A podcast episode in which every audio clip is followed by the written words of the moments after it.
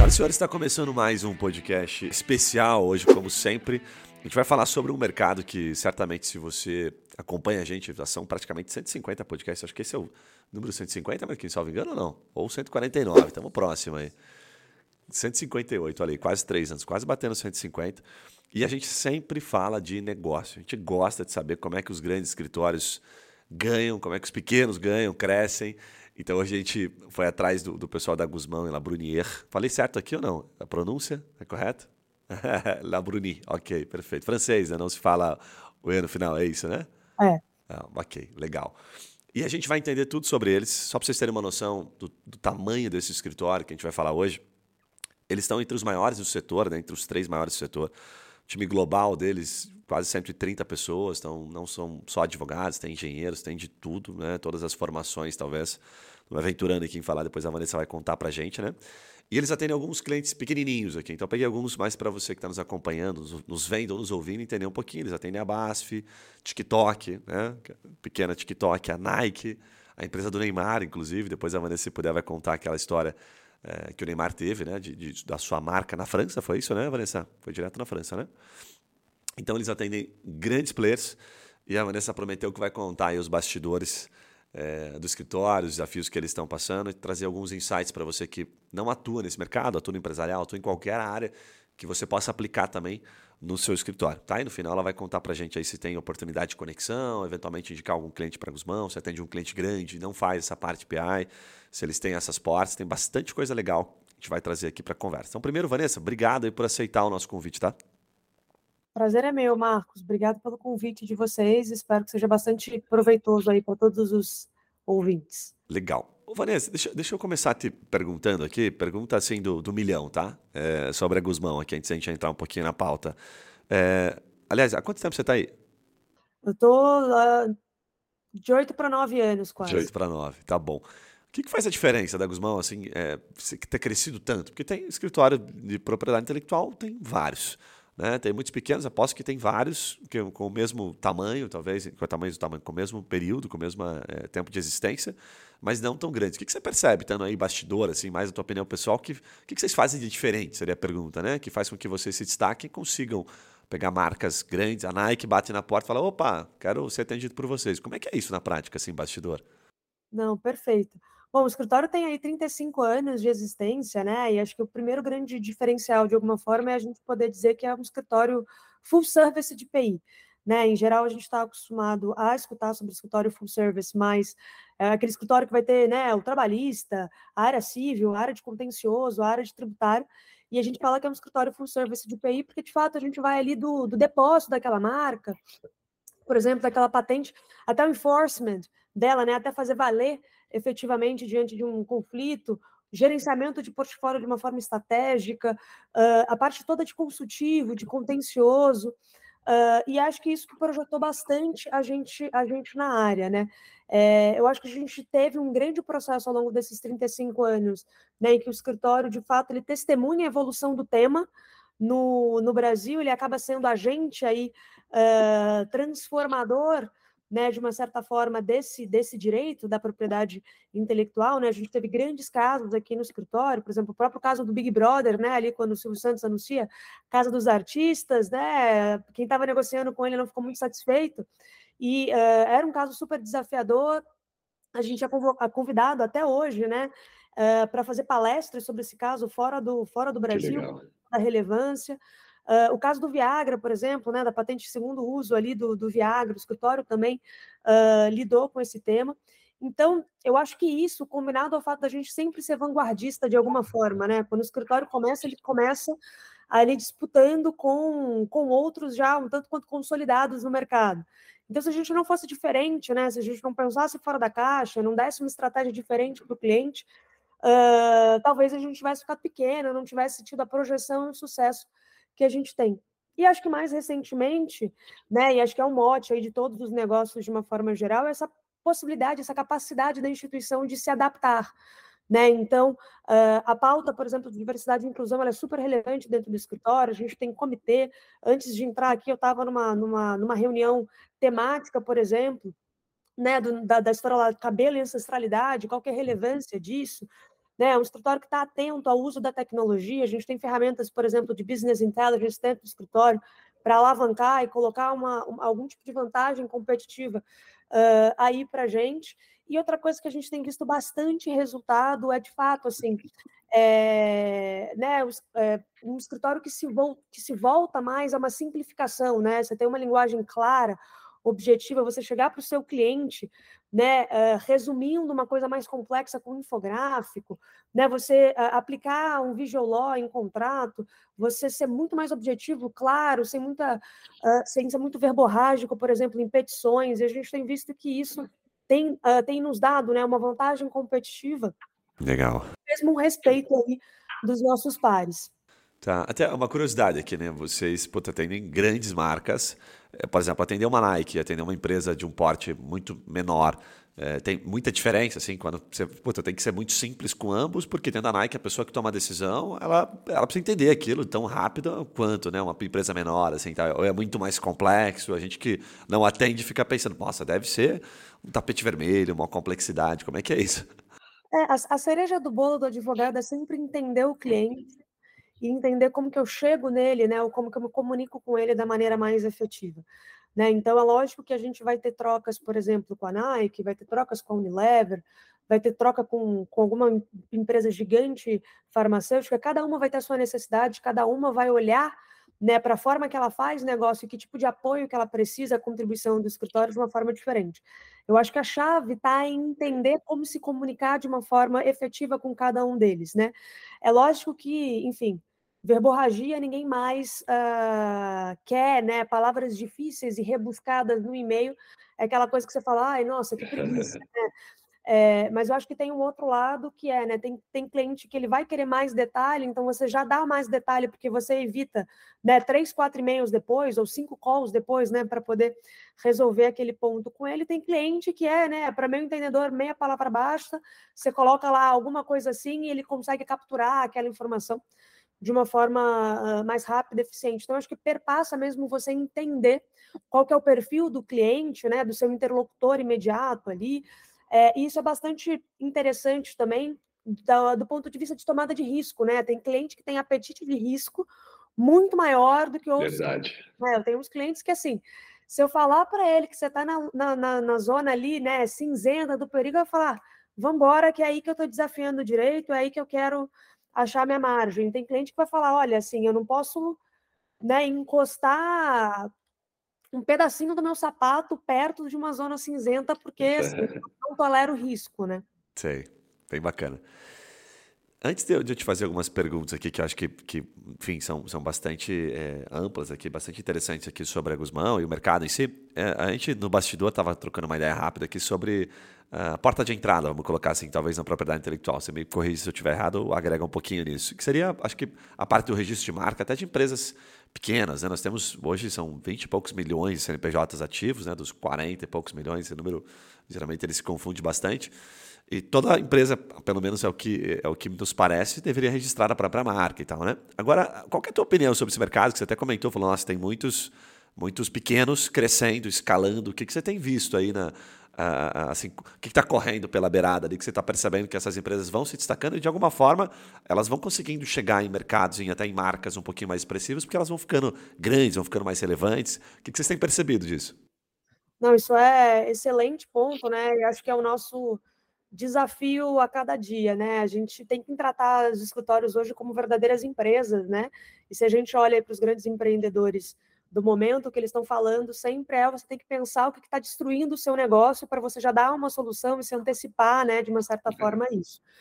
A gente tem uma, um, um, um, grande challenge, né? O, o, o, nosso modelo de negócio tradicional ali em PI está sob ataque, está em xeque, né? Que seria aquele prosecution tradicional de você ir lá, né, registrar sua marca, depositar uma patente, olhar para um desenho industrial.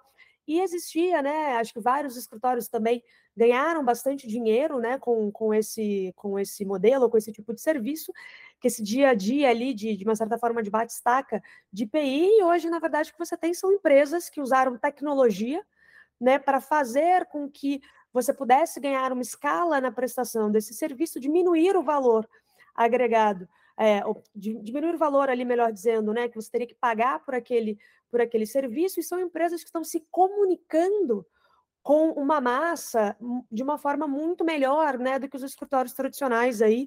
Uh, alguns ainda vêm fazendo, né, e outros ainda fazem alguma, uh, em alguma medida. Né? Ele consegue te explicar melhor qual é a relevância da marca para o seu negócio, qual que é uh, a essência né, daquilo que você quer proteger, por que aquilo é relevante, e torna ali, enfim, né, você mesmo ali, o Marcos, poderia preencher um formulário online num aplicativo e seguir. É lógico que você vai ter issues aí depois, né, problemas ou possíveis problemas de qualidade, de monitoramento disso, mas querendo ou não, torna mais prático, mais ágil, mais inteligível para as pessoas e mais barato. Né? E por isso que eles têm sido modelos aí uh, bastante utilizados. E o, o, a parte central mesmo disso está em tecnologia, né? Acho que o advogado consegue usar, que entende de uma certa forma, consegue usar tecnologia uh, a seu favor, né, a favor dos seus clientes, a favor da prestação e geração de negócios, é, é um advogado que vai sim ter uh, uma grande vantagem competitiva. É, eu percebo assim, Vanessa, que a gente tem, é, que você fala, fala bonito, mas eu estou mais há mais tempo aqui, eu posso usar a palavra mais, usar o meu francês aqui. O pessoal prostituiu bastante o mercado. Tem os que prostituíram, que foram na guerra de preço, né? Então, você vê gente, ah, registro de marca por 699, como que fazer promoção sobre registro de marca, que é bagunça bastante, né? É, e tem aqueles que, puta, aprenderam a tornar mais eficientes, que acho que pegaram, entenderam o NPI, a plataforma como um todo, vou usar a tecnologia e vou fazer disso escalável, né? Então, acho que não chega a ser a prostituição, porque eventualmente consegue fazer em escala, em massa, e o custo reduz, então ele consegue ter um pouco mais de capacidade econômica, né? Então acho que tem esses dois aí, né? Isso acontece não só no mercado de vocês, mas em outros mercados também, né? Você pegar consórcio. É, agora tem o consórcio e tal, pegar seguro. Ah, puta, não preciso mais ir no banco fazer meu seguro, ligar para, sei lá, Azul Seguros. Eu tenho hoje uma, uma, startup que faz o meu seguro online. Então, no final do dia, parece que todos os mercados estão, de certa forma, em check, né? Agora, quando você fala que o modelo de negócio tradicional de vocês está sob ataque, eu me, perguntei, me pergunto o seguinte, né? Vocês não atendem clientes pequenos, certo? Mas está é, tá sob ataque porque o, o grande começa a enxergar e, puta, não, preciso pagar menos para isso? Por quê que ele está sob ataque no sentido do jogo que você joga, que é um jogo né, mais do, dos grandes do mercado, assim? Uhum. É, é assim, acho que a primeira premissa é que é o modelo tradicional, daquilo, né, do, do administrativo básico, de, do dia a dia de propriedade intelectual, que sempre deu muito dinheiro, né? E assim como né, qualquer, qualquer advogado, qualquer escritório está pensando como seu negócio vai ser mais eficiente, do outro lado, a empresa, independente do, do tamanho dela, né, ela vai estar tá pensando em como é que ela pode ser mais eficiente. Então, se ela puder cortar os custos do processo, ela o fará, né? Então, eu acho que é dentro dessa lógica, né? Acho que o, o o orçamento, de repente, que algumas dessas grandes empresas destinariam, e aqui eu não estou querendo dizer que elas pararão, né, não deixarão de uh, investir nisso ou farão, só que elas vão partir para um plano muito mais estratégico, e esse dia a dia, né, mais automatizável ou mais básico, por que não usar tecnologia, né? Por que não usar modelos escaláveis que as possam utilizar? Acho que é mais nesse sentido. Boa, boa, legal. Agora entendi, fica bem bacana. E aí a gente tem assim, né, dentro do, do mercado de vocês, agora vocês estão passando um momento, bom, todos nós né, estamos passando um momento de inteligência artificial, né? Acho que o GPT veio aí em janeiro, não sei se foi, se foi picada também em janeiro pelo, pelo GPT, mas a grande maioria, né, foi picada em janeiro pelo GPT e, nossa, agora tudo é GPT. Eu vi até uma notícia agora recente, é, a gente se posiciona como startup, então participa de alguns grupos que os últimos investimentos é, feitos em startup, que está um momento mais delicado de receber aporte, praticamente 75% dos modelos de negócio tinham como pano de fundo inteligência artificial. Nossa, daí quando, até quando eu vi isso, eu sabia que ia gravar com vocês, eu falei, bom, aqui tem uma boa pergunta para se fazer, né? Porque, colocando como leigo aqui a pergunta, né, a gente percebe o seguinte, né? Ah, puxa, eu vou colocar, a gente mesmo está usando aqui, está começando a fazer, é, usar a API do ChatGPT, né? Então, simplificando, é bem simples, parece até complexo. Nossa, vou usar o ChatGPT no negócio. Não, é simples. Vou tirar aqui a, a, a parte do, da, da sofisticação de lado, a parte técnica, você conecta e paga para eles. É o jeito que eles ganham dinheiro. E aí a gente vai né, ensinando, vai dando as diretrizes ali para que ele resolva algo que a gente entende que pode gerar valor no mercado e vende aquela solução. Mas no final vem aquela pergunta, puta, de quem que é esse negócio? Né? Se eu tiver que escalar, depois vender essa solução, tô ferrado, como é que eu faço? Né? E se um dia o GPT falar, não, isso aqui é tudo meu, E aí, o que acontece? Como é que está esse avanço, assim, né? O NPI está conseguindo de ajudar, de ajudar de alguma forma? Isso está muito nebuloso ainda? Como é que está isso? É um, um, cenário cinza, como você bem colocou aí? É, é pergunta de um milhão de dólares, né? De muitos mais milhões aí, né? Acho que para começar a responder a sua, a sua pergunta, acho que é importante a gente entender que a tecnologia, de alguma forma, ela sempre desafiou a propriedade intelectual, né? Mas, essencialmente, esse desafio era porque ela tornava mais fácil, mais barato, mais ágil eu poder copiar, né? eu poder transferir, eu poder manipular uh, alguma criação.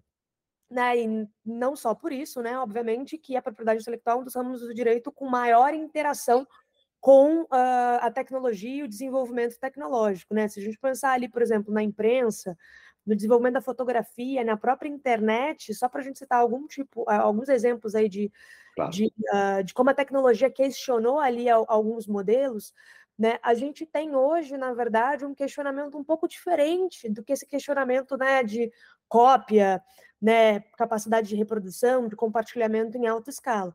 O que a gente tem hoje, na verdade, com a inteligência artificial é um ataque de alguma forma ali a um, a um dogma, né, um preceito fundamental da tutela da propriedade intelectual, né, que é o inventor, né, o autor ali como sendo alguém humano, né, como sendo ali o Marcos, a Vanessa, por exemplo, né. Então, se eu pego, por exemplo, a inteligência artificial ali é, com expoentes como o Midjourney, o Chat GPT, né, o Chat GPT é um fenômeno, ele tem um crescimento mais rápido da história, né, são 100 Sim. milhões uh, de usuários em dois meses, seu, em, em, pouquíssimos dias ali do seu, do seu uh, lançamento, e ele tem aí legitimamente causado um super alvoroço, né?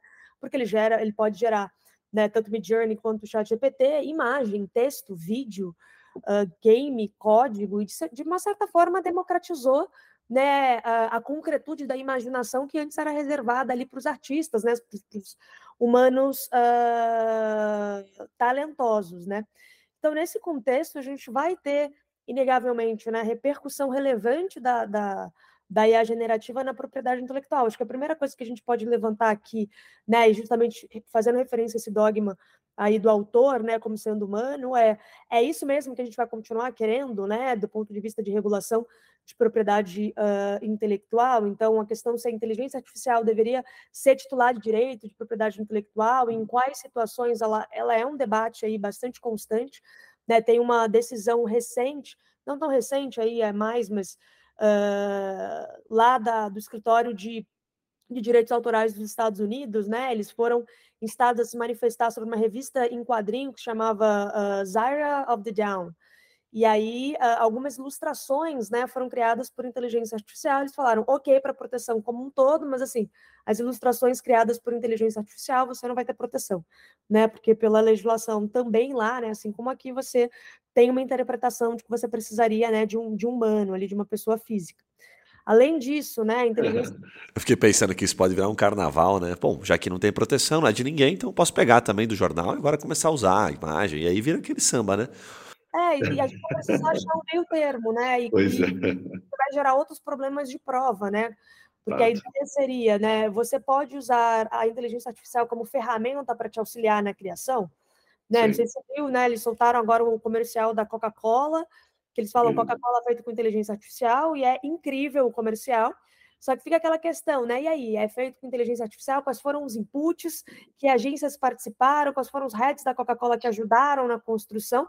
E aí você vai ter discussões da contribuição dos humanos e quanto que essas contribuições vão levar, assim, a uma, a uma proteção. Então, ela não é tão simples quanto, né? Se a IA é que fez, uh, ela não, você não tem uma autoria, né? E logo não tem uma obra e a gente vai levar isso por uma discussão até legislativa do escopo de proteção, mas eu tenho uma outra questão também bastante relevante que é qual que foi a contribuição dos humanos, né? O chat GPT ele não funciona sozinho, você tem que escrever lá alguma coisa no prompt dele, Sim. tem que dar algumas instruções. Então, qual que é a qualidade, né? Qual que é a, a, a materialidade daquilo que você pede que seja executado, qual que é o nível de, de contribuição posterior, de revisão posterior que você vai dar e os impactos que isso vão gerar, que isso vai gerar necessariamente na obra, na obra final e sem prejuízo, né? Eu costumo brincar que a minha avó ainda fica impressionada com a impressora, né? Ela não consegue entender é. como que sai do computador e sai ali, a única nuvem que ela conhece é a nuvem que faz chover,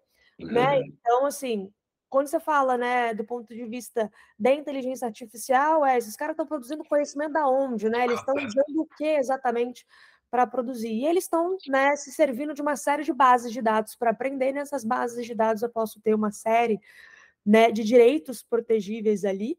E aí você tem as possibilidades de negócio, por exemplo, aqueles advogados que vão atuar nessa interface de licenciamento, né, uhum. facilitando que essas novas plataformas de IA possam acessar esses conteúdos, possam fazer o scrapping e possam aprender com essas bases de dados. Você vai ter outros tantos que vão focar na parte de litígio, né, não licenciou, não teve as autorizações, está com viés algoritmo, por exemplo, né, na forma como a sua inteligência artificial está aprendendo, né? E, enfim, e os advogados vão atuar aí bastante nessa interface. E outro ponto bastante sensível que a gente já tem recebido consulta, já tem visto, né? Já tem sido bastante veiculado na mídia com relação à inteligência artificial, é justamente essa, essa potencialidade de você compartilhar dados confidenciais, né? Na aplicação aí da, da, da IA generativa.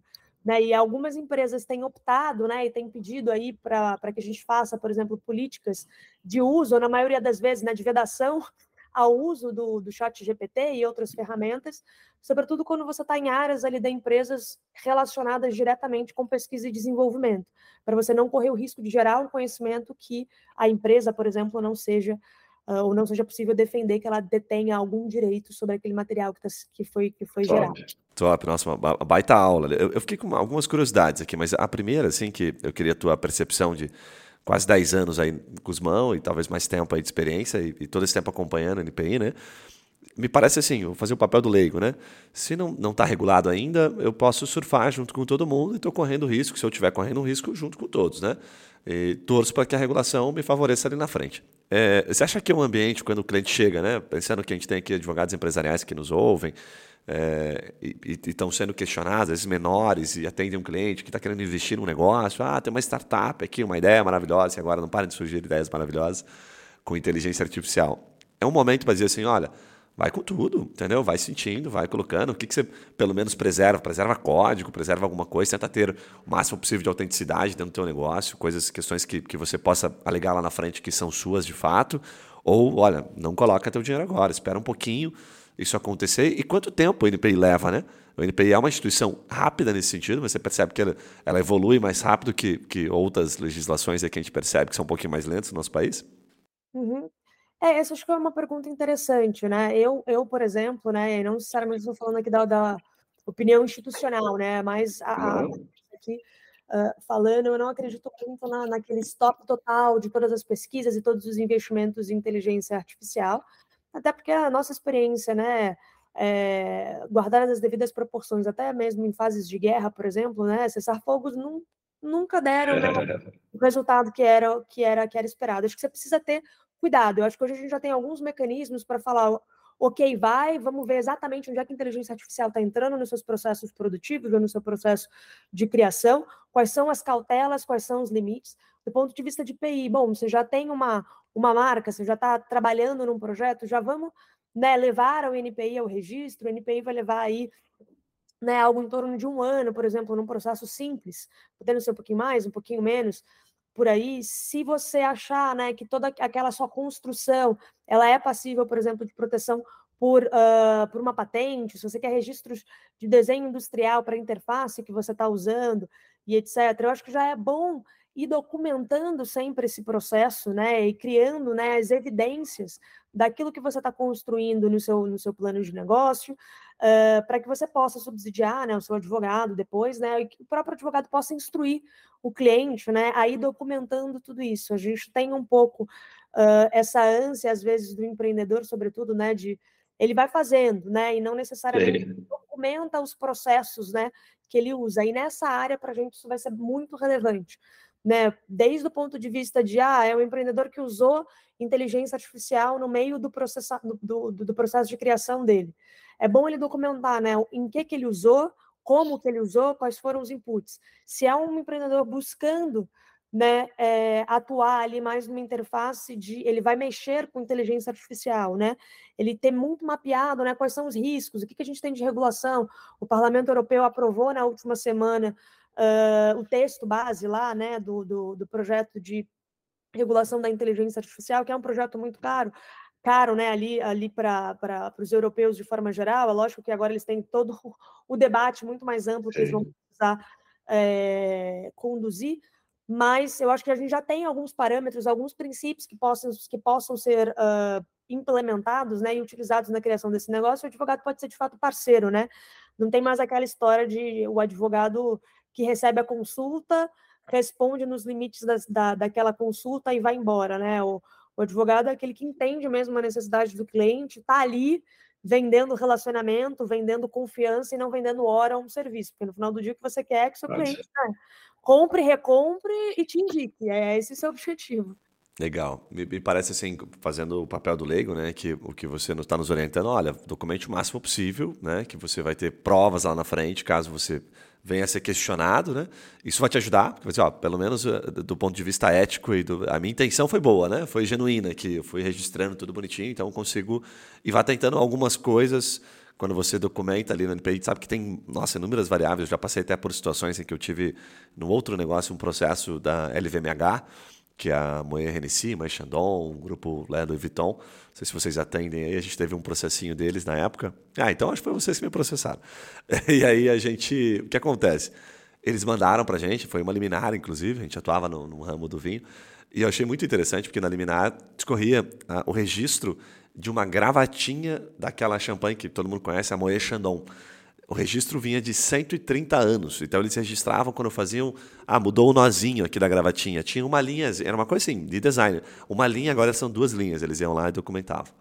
Eu falei, meu Deus do céu, não acredito nisso. Os caras são muito chatos. E documentavam. E bate bem com o que você está fazendo. Me lembrou na hora, ver o filme na cabeça. E aí eu recebi aquela liminar com todo aquela, aquele histórico, assim, sabe? Dos 130 anos da gravatinha. Então, me provando que eu tinha é, me inspirado, né? Para não dizer que eu copiei na época, me inspirei. e a gente entendeu, aprendeu sobre isso. Falou: olha, o negócio é sério, mudou alguma coisa, vai lá e documente, deixe claro que depois isso vai te ajudar bastante, né? É um troço maluco. Quando a gente está falando de marca, né? Então, aí, você está vendo aí Marcos Vinícius, Vanessa Ribeiro, né? É. Então, a gente é conhecido, as marcas elas funcionam dessa forma para as empresas, né? E às vezes, como, como é intangível o valor, você não mensura. É muito fácil quando você tem um processo lá previdenciário que no final das contas, né, você tem que pagar 2 milhões de reais. Se você tem uma discussão de marca, por exemplo, e aí, é. qual é o valor? É, é inestimável, Nossa, né? É o coração do seu negócio. Se você perder aquilo, ou se ele perder valor, né, virar aí uma, uma, uma coisa comum que cada um usa, putz, né? Você, você quer ter relevância, né? Porque você é, sei lá, Vanessa Ribeiro ali, que tem aquela atuação. Começa a ter muitos é, aleatoriamente, né? Como é que é o caso, por isso que Coca-Cola briga tão ferozmente pelas suas marcas, né? Grandes bancos brigam ferozmente pelas suas marcas, o mundo, né? As grandes maisons de champanhe, né? Para uhum. usar o seu, o seu exemplo, né? A, a indústria da, da moda, principalmente nas grandes marcas de luxo, né? Vai mexer com o seu lado vermelho do Lobutânia, não vai curtir, né? Vai, vai mexer com a bolsa Birkin, a Herméia vai, vai, vai ficar bastante chateada com você, né? Porque são, são ícones, né? Tem muito investimento e tem muito a cara, né? A essência daquilo que é uh, aquela instituição, aquela empresa. Boa, boa, bem legal, bem bacana. Bom, tem, tem mais um tópico aqui que eu acho que é interessante a gente entrar, é, que você até comenta, né? Como é que o advogado pode fazer mais negócios e se destacar nesse ambiente que a gente está vivendo hoje, né? Como é que vocês, é, aquilo que você puder compartilhar com a gente, até uma curiosidade, assim, pergunta bem de leigo mesmo. O faz prospecção, por exemplo, ativa? Como é que é, é a parte é, estratégica de negócio do Guzmão? Poxa, eu já tenho várias marcas, não preciso tanto correr atrás, né? Eu fico mais no reativo e atendo como full service todos os meus clientes. Mas como é que eu me relaciono? O que, que a gente tem de estratégia né, ao longo de todo esse tempo que foi me possibilitando, é enfim, escalar e, de certa forma, atendendo grandes nomes? Assim, como é que é o estratégico de vocês? Sim, eu acho que você sempre, eh, acho que o ponto, né, de você usar a tecnologia a seu favor, então a gente tem um BI super forte hoje que nos mostra ali, né, que setores estão decolando, quais são as empresas que estão ali presentes, e aí daí a gente faz toda uma conversa estratégica de como tentar chegar lá de uma maneira bastante bastante eh, efetiva, né? Então, usar a tecnologia mesmo, né? As informações publicamente disponíveis como nossas, uh, como as nossas aliadas, né? Como se fosse mais um funcionário ali sentando, dando input e dando feedback. Eu acho que tem uma questão de antecipar tendência, né? A gente sempre olha, né? Olha, já está tendo alguma tendência no mercado, no exterior, né? Tem alguma empresa aqui mais disruptiva que está indo para um caminho XYZ, né? Que a gente já pode se antecipar, já pode fazer. E acho que tem coisas mais recentes também que Uh, o advogado ele está sempre, ele foi treinado para isso, né?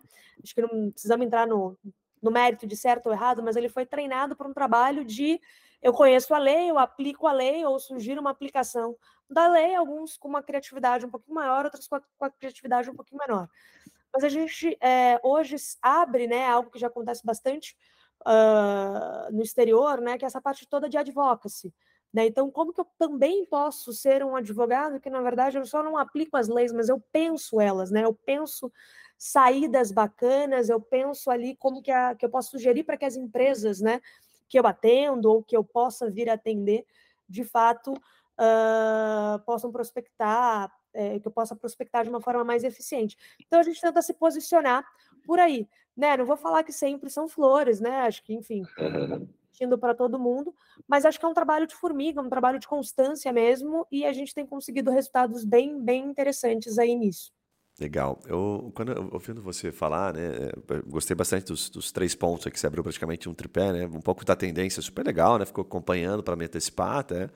Mas esse primeiro ponto que você colocou, que é um BI, né, que te possibilita, eu, eu vejo muito, por exemplo, transformando isso em algo talvez um pouco mais simples, são vários softwares que fazem isso, mas eu vejo o pessoal muito lá de olho no diário, né, daquilo que sai no, no NPI e caçando as empresas mesmo, né, que estão ali registrando, que estão se mostrando, é, é, é, que estão avançando de alguma forma, demonstrando que elas precisam ter interesse em registrar as próprias marcas ou resolver conflitos que surgem. É, uma pergunta que eu queria te fazer, que seria tá relacionada ao terceiro ponto que você trouxe, essa provocação, né, para o cliente que vocês fazem, que você falou, ela é proativa, assim, sabe? Eu pego, ah, por exemplo, a Nike não sabe de uma situação e eu estou aqui interpretando uma possível ameaça, estou, de alguma forma, comunicando eles. Não deixa de ser um upsell, um cross-sell, enfim, como a gente quiser chamar isso, né? É isso que você está dizendo? É, é, eu, eu, antecipo, falo, puxa, isso aqui pode prejudicar meu cliente, então eu acabo fazendo também uma, uma nova venda para aquele cliente que eu já tinha um contrato mensal. Tem um pouco de, dessa relação ou não? Sim, eu acho que sim. Eu acho que é até um pouco mais complexo do que isso, né? Eu acho que tem uma, uma questão de que a, a, a, coisa que o cliente não quer é um vendedor chato que só quer empurrar serviço. Então, o que a gente tem que tentar fazer é mostrar que existe algum valor, né? E qual que é o valor ali daquilo que eu estou uh, entregando de alguma forma. E estabelecer uma relação de confiança de que, de fato, a gente está entregando valor, né? E não que a gente está entregando ali só um serviço ele por ele. O que a gente pega mesmo é mapear a tendência, né? Então, a gente vai ter uh, alguma tendência específica de decisão do INPI, porque está saindo uma nova regulamentação, ou porque ele vai fazer agora uma análise, por exemplo, das marcas de posição. E eu vou voltar para o cliente e falar: olha, o INPI agora autoriza as marcas de posição. E aí, vamos olhar para o seu portfólio, vamos ver o que talvez vale a gente tentar né, e, e indicar aqui nesse, nesse mercado. Né? A gente tem debates, por exemplo, super relevantes com os clientes sobre potencialidades do metaverso, como se posicionar, é, inteligência artificial, né? Quais são os prós e os contras, como que a gente já antecipa, né, para os funcionários, traz conhecimento interno ali para eles. Então é mais nesse sentido mesmo de se colocar como, como um parceiro que entende qual que é o negócio do cliente e tenta achar caminhos, né, para a gente, obviamente, fazer negócios com ele, né, mas para que ele veja valor também naquilo que está sendo proposto. Essa é a parte difícil, né? Fazer valor, ver valor o tempo todo, né?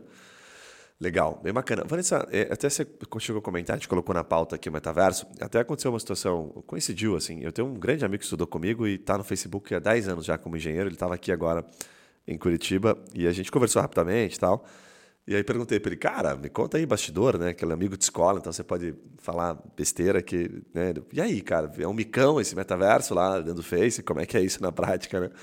Foi legal a resposta dele, assim, porque é um, é um, é um cara que gosta bastante da empresa, né? A empresa mudou a vida dele. Mas o que deu para entender, assim, nos bastidores, falou, cara, tá foda. Tipo assim, sabe? Virou um, meio que um micaço, assim, que às vezes é, é, parece que o Face não, não quer, ao mesmo tempo que ele fala, não, vamos continuar devagarinho, tira o pé, mas não quer aceitar, não quer virar chave e falar assim, ah, acabou, não vamos fazer nada. Então, vai tentar usufruir daquilo que foi construído até aqui, para fazer outra coisa, né? Então, sempre aquela coisa, aquela... Até porque essa informação, em tese, né? Uma informação que é, se vaza na mídia por poder prejudicar a empresa, que é uma empresa listada na Bolsa. Agora, o que eu queria te perguntar, assim, é... Os clientes ainda falam sobre isso? Assim, tem, tem esse. A gente que está no bastidor é, é, leigo, não sabe. Tem clientes grandes com projetos, investindo, consultando.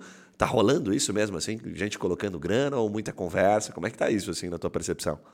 Não, perfeito. Acho que excelente. Metaverso é, foi a buzzword, acho que dos dois uhum. últimos anos, talvez, com o avanço da inteligência artificial, né? Chat GPT e aplicações aí, como a gente falou. É, parece que te, foi deixado um pouquinho de lado, né? Mas ele está no plano estratégico das empresas. As empresas viram valor nessa, nessa questão toda do metaverso, né? De você unir essas realidades, de você aproveitar né, é, as facilidades de um mundo virtual ou o mercado adicional que esse mundo virtual pode te trazer. É inegável que alguns investimentos, sim, foram reduzidos, mas tem uma enormidade aí de empresas que continua querendo, uh, algumas ali, por exemplo, querem experimentar no metaverso, então a Globo foi lá e colocou na, na última novela das oito, né, colocou é. alguma coisa ali que cheire a metaverso, tem empresas que lançam jogos no metaverso, por exemplo, para educação uh, financeira. Eu tive notícia mais recente também que refugiados ucranianos eles têm, eles têm trabalhado traumas da guerra via o metaverso. Então, tem, tem aplicações e soluções aí bastante interessantes. A China, né, não parou de investir. Tem relatório da KPMG aí dizendo que grandes de tecnologia continuam alocando um percentual bastante importante ali para o metaverso. Eu acho que talvez o frisson foi do tipo uh, as pessoas esperarem que aquilo aconteceria de imediato, é, né? E é um processo, né? O boom, o boom da, o boom do Chat GPT é o fato de que você entra fácil, né? A aplicação básica está de graça, você escreve um monte de coisa e a magia vai uhum. acontecendo na sua frente. No metaverso, você precisa de para você ter a, a, a, full experience, né, a experiência total, você vai precisar do óculos, uma, uma internet de alta conectividade, 5G, né? Enfim, já melhoramos bastante aqui no Brasil, mas na maioria das vezes parece que a gente contrata 5G e recebe um G e meio. Fica naquela coisa que está fazendo o, o tututu lá do, do internet de escada. Então você tem uma série de coisas que ainda precisam evoluir e ganhar musculatura para que de fato a gente veja o metaverso acontecer como foi o boom da inteligência artificial.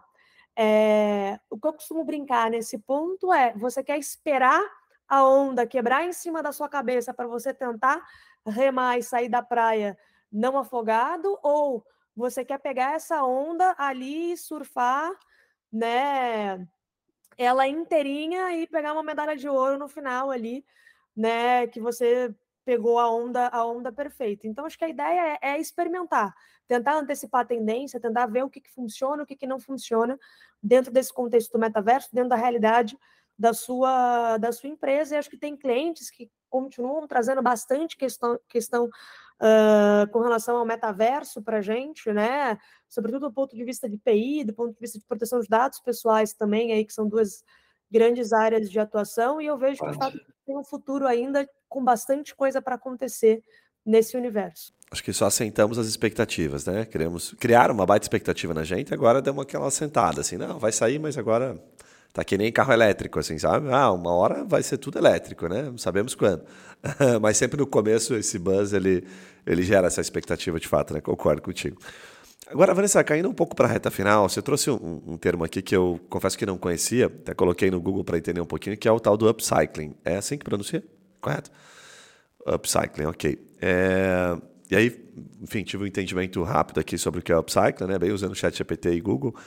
Mas eu vou pedir para ti, assim, me conta para gente um pouquinho o que, que é o upcycling e quais são as oportunidades que tem para quem atende eventualmente algum cliente que está começando a utilizar isso, o advogado, puxa, posso oferecer isso para um cliente, se trata de um diferencial e qual é a relação dele com o PI, né? Não, perfeito. Então, assim, acho que a primeira coisa é que não, não é só desenvolvimento tecnológico, assim, mais grandioso de uma certa forma, é, que a gente encontra, né, ali os desafios de, de PI. A indústria da moda, ela tem uma necessidade já há alguns anos, né, de uh, adotar práticas mais sustentáveis, né, para os seus, uh, seus processos. É uma das indústrias né, que mais polui, está atrás só da indústria de pasme, né, petróleo, por exemplo. Caramba! Uh, dentro desse contexto, né, é, e sobretudo ali pós-Covid-19, porque ali no Covid-19, basicamente, o que você tinha era. Se a gente estava dentro de casa, né, por conta dos lockdowns, os estilistas também estavam. Então, eles tinham que arranjar jeitos ali de reaproveitar materiais que já existiam, ao invés de comprar novos materiais, é todo o problema né, da cadeia ali de suprimento de chegar uh, chegar para ele. E aí o upcycling virou aí uma grande vedete em 2020, né? Você teve a Vogue uhum. britânica dizendo que, nossa, é a grande tendência de moda é, no momento, e por aí vai. Mas o que é, é então, né, o upcycling, esse termo aí uh, em inglês? Basicamente, né, ele tem sido traduzido como uma reutilização de materiais, né? É você tornar basicamente algo que já existe, né, uma peça, por exemplo, que ela já existe, que ela já foi feita e melhorar ou fazer algo novo a partir dela. E, em geral, você tem um incremento do valor original dessa peça ou não, vai depender ali efetivamente do contexto que você está uh, trabalhando. Então, assim, a grosso modo, né, para ficar né, todo mundo na mesma página, é a jaqueta que vai virar uma saia, é um bolso que vai virar um top uhum. e por aí vai. E a gente já tem várias é, empresas, né, de vários níveis aí uh, em iniciativas de upcycling, porque ela promove a história da moda, da, da, moda circular, ela é mais sustentável e por aí vai. A Mil Mil, por exemplo, ela fez uma varredura, por exemplo, em. Uh, em a Mil Mil é uma marca, é isso? Isso, a Mil Mil é uma das é. grandes marcas aí uh, fashion. E eles pegaram né, vestidos antigos, garimparam ali vestidos antigos da própria marca, retrabalharam eles e criaram uma linha vintage né, que é tão cara quanto a, a normal nesse contexto de, de mil mil, por exemplo, mas eles conseguiram até uma repercussão interessante, não só do ponto de vista né, de sustentabilidade, etc., mas de atração do público mais jovem, que é um Legal. público mais antenado, né? Então, se eu como bem, eu também quero me vestir bem. Tem uma Conversa série com isso, né? de questões aí adicionais para essa geração que está que tá vindo. Se tem uma empresa carioca aí para puxar a sardinha lá para os meus uh, conterrâneos de alguma forma, que é a Think Blue, eles trabalham com jeans, né? Então eles coletam jeans descartáveis, desconstroem, criam novas roupas. É uma empresa que desfila, né? Muita gente não sabe, mas existe uma semana de moda mais sustentável brasileira, né? Que não é essa grande aí que a gente teve até recentemente uh, em São Paulo. Então, e à primeira vista, né, o upcycling parece que não tem problema nenhum. Pois é, é tô, tô aqui tentando entender ainda. Exatamente, parece que é tudo muito bacana e etc. Só que, né, você tem que tomar cuidado aí com o uso de peças originais, com proteções marcárias, né, ou até mesmo com direitos autorais, isso pode levar levantar, né, debates jurídicos bem interessantes. Tem um caso nos Estados Unidos que uma empresa da Califórnia, ela pegou um short de banho, né, um short de praia da Paul Ralph Lauren, e transformou esse short em um boné. Era um short que já estava descartado, etc. Transformou num boné. Só que na hora que eles botaram no mercado, era um boné todo reestilizado a partir daquele, daquele short de banho, mas aqui na frente continuava dizendo, né, Paulo Ralph Lauren, etc. Obviamente que a Ralph Lauren não se agradou disso, né? E o é. tribunal nos Estados Unidos, né, entendeu que havia sim uma infração. Falou, olha, sua iniciativa é ótima, mas assim, não é porque você quer reaproveitar, re, reutilizar esses, uh, esses materiais que você necessariamente né, tem carta branca aí para infringir direitos, né? É, você mudou né, o que, que era um short para uma por um boné, mas você continuou usando uma marca ali, né? Como é que a pessoa vai saber que a origem não é a Ralph Lauren, a origem é você? Como é que você faz todos os disclaimers? Está no produto aquela marca. Então, assim, é, você tem que tomar uma série de cautelas também com relação a isso. A gente sabe que o mercado da moda, sobretudo no Brasil, é superaquecido, né? Tem grandes oportunidades de negócios, então acho que o advogado também que puder, que estiver assessorando, né, ambos os lados ali, ele pode uh, ou alertar para falar assim, olha, excelente a sua iniciativa de, de moda circular, etc. Mas vocês pensaram aqui nessa parte de IPI? Como é que vocês estão olhando para isso?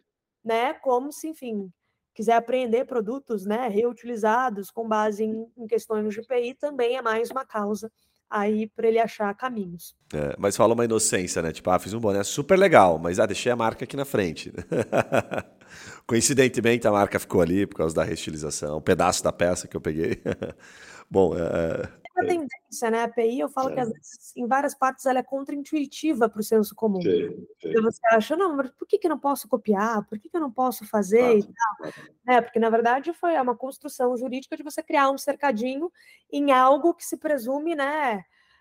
Uma vez criado, você não tem mais custo né, da, da reprodução daquilo, né? Sua, sua margem é zero, então você simplesmente uh, vai reproduzir, vai fazer de qualquer forma, só não te criar um cercadinho jurídico que proteja, né? Isso daqui é na sua casa, só você entra. Então, se é minha marca, só eu uso essa marca. Verdade. É porque parece muito quando você faz algo complementar ou algo diferente. Ah, mas eu só estou fazendo isso aqui, né? O só na frase uh, torna. É, puta, mas é porque para chegar até ali, aquela marca passou por muitos processos de investimento e o valor que ela tem, tangível ali, é muito grande. Tal, né? Eu lembro na época que eu recebi o processo, nossa, que eu fui entender os termos, enfim, tinha lá o termo, que um dos que eu mais gostei, que é o Trash the Dress lá e a, é a Trash the Dress lá, que era associação. Então, ah, você simplesmente causou uma confusão.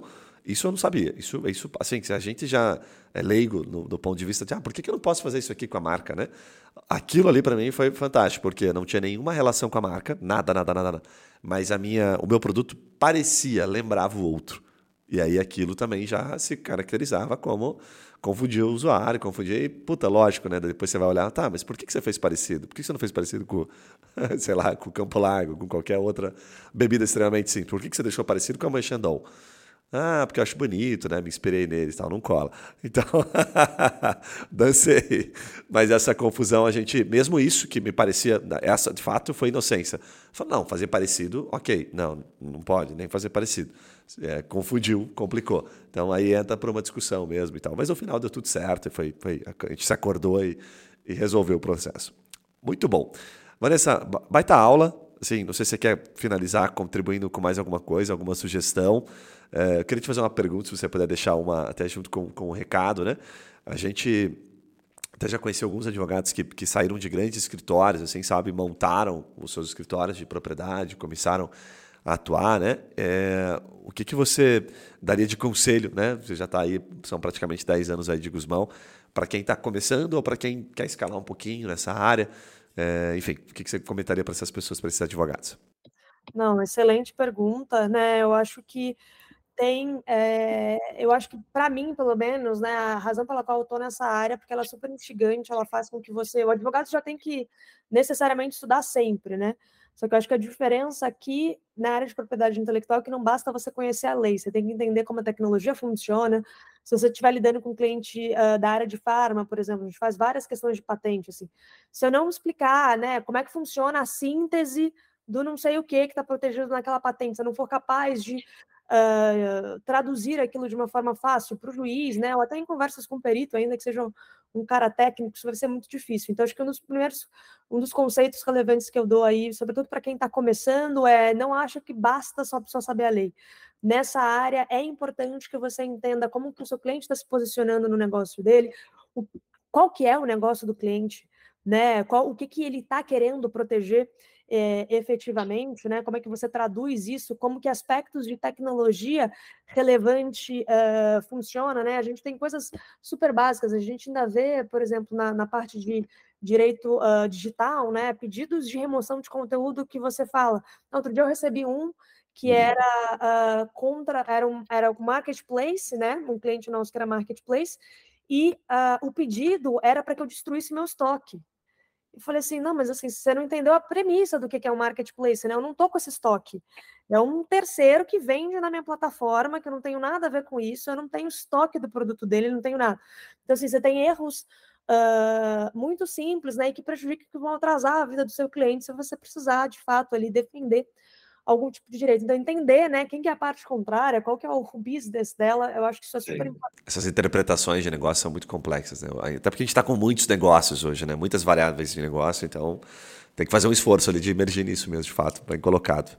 E para quem está querendo escalar e aumentar, eu acho que é usa a, a tecnologia como aliado ganha das duas pontas, entendeu? Você vai ganhar no conhecimento de coisas que você vai poder oferecer para o seu cliente, e você vai ganhar implementando a tecnologia, tornando a sua operação mais fácil, mais inteligente, sabe? Tudo que o computador pode fazer, tudo que você pode ser pode ser automatizado de alguma forma, né? Faça, libera os seus profissionais, lá, libera quem está trabalhando no seu time para trabalhar com atividade intelectual, para pensar estrategicamente, né? Não precisa mais ficar ali, né, batendo estaca em coisas uh, repetitivas que você pode gerar um padrão e só repetir uh, aquele padrão. Muito bom, bem legal. Vanessa, uh, Guzmão, a gente atende é, alguns escritórios grandes aqui nos ouvem, escritórios médios também, pequenos, enfim. É, a Guzmão ela é aberta assim para parcerias, por exemplo, atendo uma grande empresa aqui e surgiu uma demanda de PI, eu, puta, não quero pegar, não manjo disso, ouvi o podcast aqui, vi que, nossa, preciso aprender muito. Vocês são bem é, abertos para isso, assim? Com quem que fala? Vai pelo LinkedIn, vai pelo Instagram? A gente teve bastante facilidade aqui sempre de, de gravar de ter contato com vocês. Como é que é isso na prática? Não, perfeito. É, a, a resposta direta e simples é que sim. Né? Óbvio que a gente sempre tem a checagem ali se a gente tem algum tipo de conflito de atuação, mas a gente atua em parceria em várias frentes, né? Desde a parte, por exemplo, processual civil, né? É, como também, né? Algumas, alguns clientes, né? Alguns intermediários aí que nos trazem cliente, né? Ou trazem alguma demanda é, por ser um escritório também, né, que os dois nossos sócios fundadores, né, é, um é ex-presidente do, do próprio NPI, no período de transição da nova legislação, uh, que legal. professor da PUC, né, o outro também, né, professor e doutor na PUC, é, a gente tem essa veia acadêmica muito grande, então várias vezes são pareceres, então são advogados, na verdade, que nos procuram para, ou, ou em nome do escritório, ou em nome dos fundadores, ou em alguma uh, em alguém do escritório para a gente dar parecer em um caso específico. Às vezes a gente funciona como assistente técnico também, Legal. em alguns casos uh, necessários. Então a gente está super aberto no contato. Não sei se depois vocês colocam o nome também. Pode, Sim, pode colocamos a descrição. Para as pessoas uh, entrarem em contato. No, e no nosso site também a gente tem ali uh, o nosso e-mail geral. Chegando ali, eles já disparam para os sócios e a gente já endereça, né? Pode, pode entrar em contato ligando também para o nosso escritório. Fica à vontade aí de, de seguir da forma para cada um achar mais conveniente. Top. Vou colocar aqui na descrição, então, para o pessoal poder acessar. E a Vanessa já colocou aí de maneira muito, muito simpática aí à disposição para poder, você que, que ah, puta, interessante, quer entrar em contato. E gostei dessa parte mais técnica aqui, essa consulta. Não sabia, né? Considerando que um dos sócios aí é, fez essa transição da presidência, pô, você está com um escritório que vai poder te dizer, não, estava lá, estava lá dentro, né? Então, pode fazer que eu assine embaixo aqui, né? Isso tem um valor absurdo, te dá muito mais respaldo. Né? Quem está dizendo isso aí? Ah, é o Guzmão, ou o Labruni. Quem que é o Guzmão ou o Labruni que, que fez essa... Não, quem, quem foi não, presidente aí foi o Guzmão. Ah, foi o Guzmão, legal. Então você tem uma, mas enfim, ele já ele é bastante reputado na, Legal. Na, na, área, a gente dá bastante pareceres aí. Ah, imagino, imagino. Tá com uma, uma chancela ali, uma assinatura vale muito, né? Então, Vanessa, mais uma vez agradeço, obrigado, tá? De coração, uma baita aula, você fala super bem e fala de maneira simples, que é o que você falou no começo. Deu para entender, aprendi muito, certamente o público também nosso aprendeu bastante. E quem sabe a gente marca umas próximas ocasiões aí quando a gente tiver um pouco mais maduro. Vamos tentar trazer um pouquinho mais de metaverso mais para frente, a coisa encaminhando. A hora que a gente tiver mais problema bom para falar, a gente te convida para você voltar aqui, tá? E para você que está nos acompanhando, já sabe, esse é aquele momento que eu peço para você sempre, puxa, segue a gente se você não está seguindo, deixa um comentário, deixa uma avaliação, responde aqui também, a gente vai colocar uma enquetezinha, tá? Sobre assuntos que você gosta de, de ouvir a gente falando por aqui, tá? E não esquece de mandar para aquele brother que está pensando em entrar em propriedade intelectual, para aquele amigo, aquela amiga, enfim, ou está pensando em colocar essa área dentro do escritório. Certamente aqui você vai ter algumas informações que vão fazer toda a diferença. Um abraço e a gente se vê nos próximos podcasts. Valeu!